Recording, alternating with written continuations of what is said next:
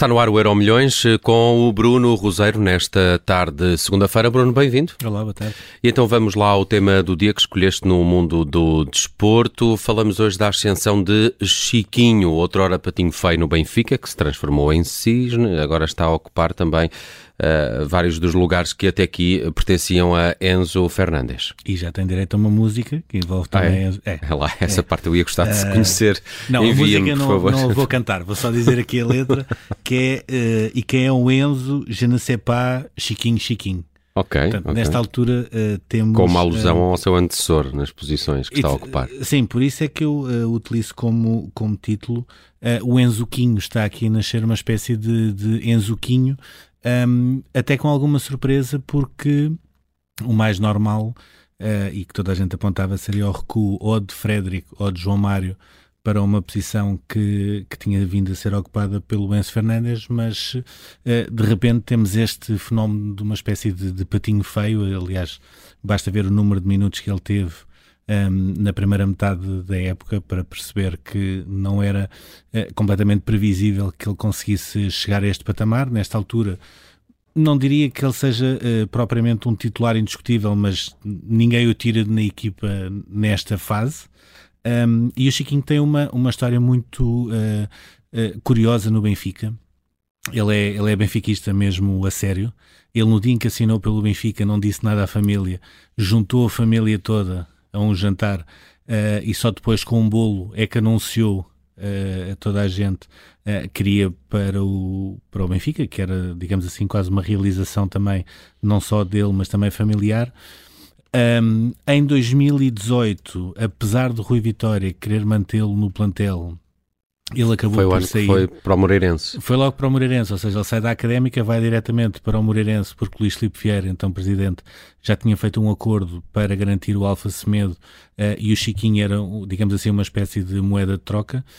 O Rui Vitória chegou até a bater o pé, ou seja, um, foi uma das vezes em que o Rui Vitória mais bateu o pé a Luís Filipe Vieira, um, que é quando o leva para o estágio de pré-temporada do Benfica em Inglaterra, e só mesmo aí é que ele acaba por, por ser dispensado.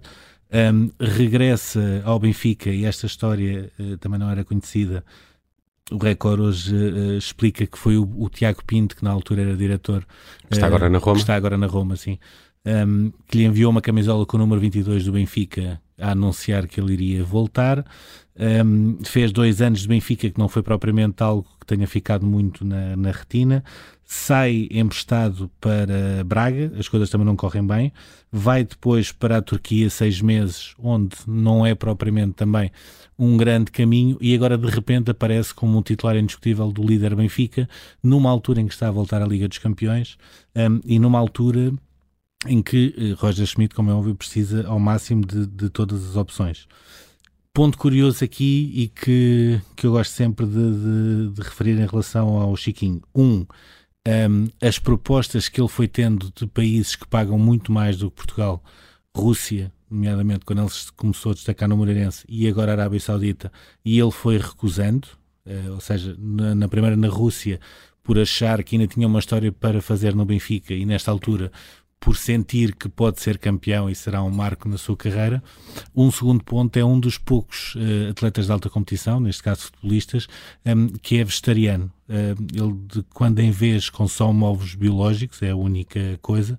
Um, e é engraçado porque o Belon Moreira, que é internacional de handball e também joga no Benfica, um, ele já cá esteve no nosso, no nosso programa terça-feira e explicou como ele se sente mais leve com uma alimentação uh, vegetariana. Ou seja, há um bocado aquele mito de que os uh, jogadores da bola, hidratos, uh, carnes magras, etc., tem de ser tudo assim.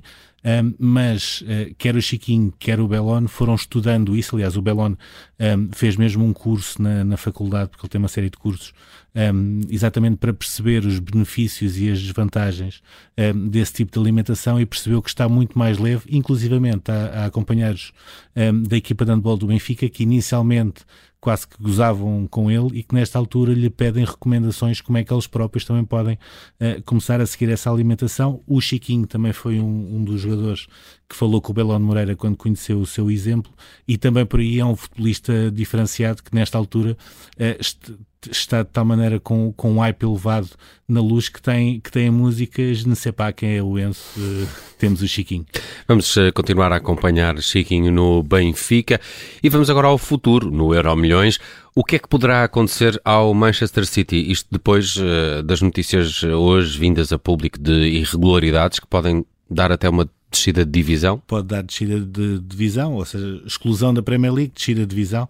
Não sei até Isto se não é, pode de... ser o escalão até. Eh, isto trata-se tratam-se de, de, de, não cumprimentos de fair play financeiro ou há aqui não, outras questões? Não, é outras questões. Nós aqui até já, já fomos falando que é a vantagem. A partir de 2008 o City entrou numa dimensão nova, passou a fazer parte da, da família real de Abu Dhabi um, e sempre que havia algum problema com as contas, eh, nada melhor do que fazer um patrocínio, uh, se fosse preciso de uma porta, de uma bancada, de, de, das camisolas de treino, etc., por valores hiperinflacionados que depois permitiam no final acertar contas. Portanto, este é um dos patamares, ou seja, a Premier League não tem dúvidas nenhumas de que foram feitos alguns contratos publicitários uh, por valores inflacionados para depois no final bater tudo certo lá na folha de Excel uh, dos resultados do exercício.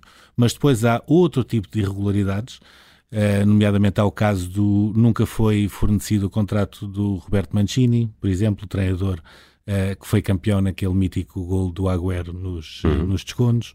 Um, há uma série de contratações onde há valores uh, daqueles valores normais de intermediação que também não foram uh, comunicados.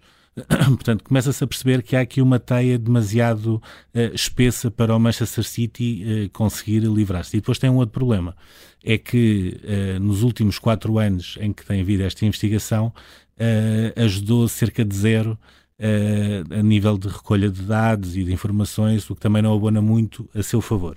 Não é líquido que o City, portanto, isto agora vai ser avaliado uh, por uma comissão independente, não é líquido que o Manchester City seja obrigatoriamente castigado, e vimos a rábula que aconteceu em 2020, onde a UEFA uh, quis mostrar uh, pulso forte, castigou o City com, com dois anos de exclusão das provas europeias, uma multa de 30 milhões, e o City, entre os recursos todos, quando chegou ao Tribunal Arbitral de Desporto, conseguiu abortar tudo isso, ou seja, já ninguém se lembra do que é que se passou. Um, Parece-me que nesta altura o contexto e a própria acusação uh, é, é mais complicada de desfazer, não tem hipótese de recurso e depois entronca aqui numa outra questão que é a mítica frase de Pep Guardiola no ano passado, quando ele diz uh, se por alguma razão me estiverem a mentir, eu vou-me embora já no dia a seguir. Um, e eu diria que Pep Guardiola, se calhar, o melhor é ir começando a ver onde é que estão as malas, a começar a preparar a, a reação oficial porque... do Manchester City é, é, é, de espanto, não é? Sim. Os comunicados que ah, surgem claro. é de não estamos muito surpreendidos com tudo isto. Claro, eu, eu até, eu sinceramente, eu até acho que pronto, ou, ou, podiam só confirmar a informação, ponto final, e não dar mais nenhumas explicações. Uh, eu até diria que na ótica do Manchester City era melhor eles apontarem para outros exemplos uh, mais do do que flagrantes que parece que passam ao lado, nomeadamente o Paris Saint-Germain, que em termos de folha salarial quem olha para aquela equipa e quem compara com o City, a diferença não será assim tanta. E tem e... uma situação semelhante na estrutura acionista, se quiser. A única coisa que muda, em vez de vir da Abu Dhabi, vem do Qatar e em vez de, se calhar, ser o patrocínio da camisola principal, é o patrocínio da camisola de treino ou do estádio ou do etc. Ou seja, há sempre uma maneira qualquer de introduzir uh, dinheiro fresco para conseguir equilibrar as contas. E aquilo que a Premier League, neste caso, percebeu era que todos esses valores eram inflacionados basicamente para as contas começarem a bater juntas e o comunicado e todas as linhas do comunicado deixam de ver que não vai ser fácil ao City desfazer-se deste problema.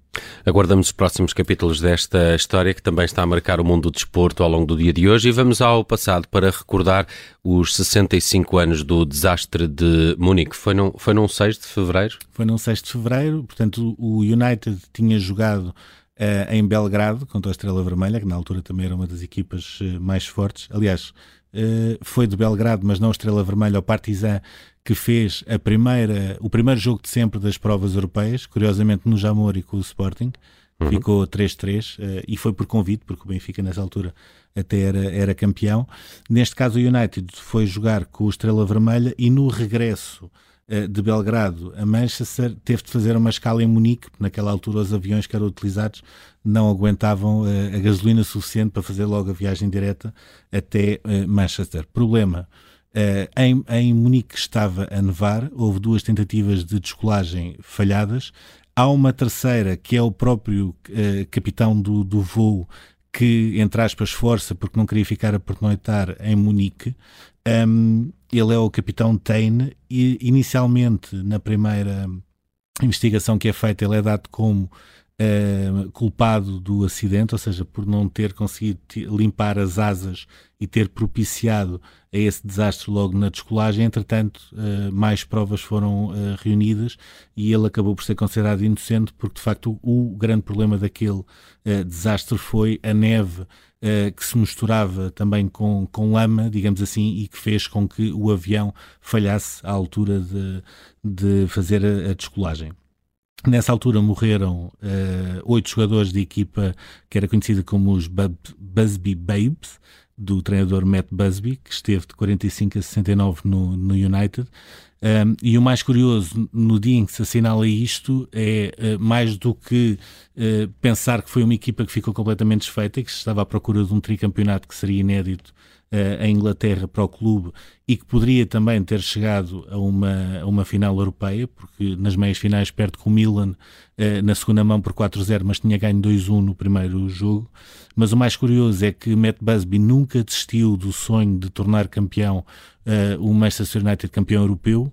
Um, consegue juntar uma equipa, sempre que o Bobby Charlton, que esteve neste acidente e que era, digamos assim, a âncora uh, dessa equipa e o líder do balneário, com outros jogadores que tinham um talento fabuloso e, e, neste caso uma história fabulosa como o George Best e 10 anos depois deste acidente finalmente o United consegue cumprir aquilo que parecia quase um destino que é sagrar-se campeão europeu.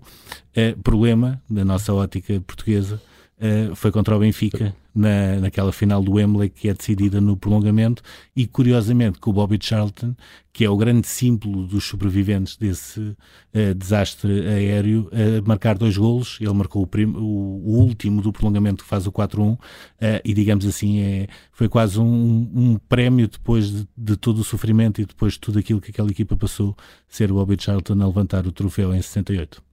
Recordamos hoje os 65 anos do desastre de Munique, que matou metade dessa equipa do Manchester United. Uma história de redenção também, eh, depois de 10 anos eh, deste acidente, à conquista da Europa por parte desse Manchester United. Está feito o Euro Milhões desta segunda-feira com o Bruno Roseiro. Obrigado, Bruno. Obrigado. Bom resto dia.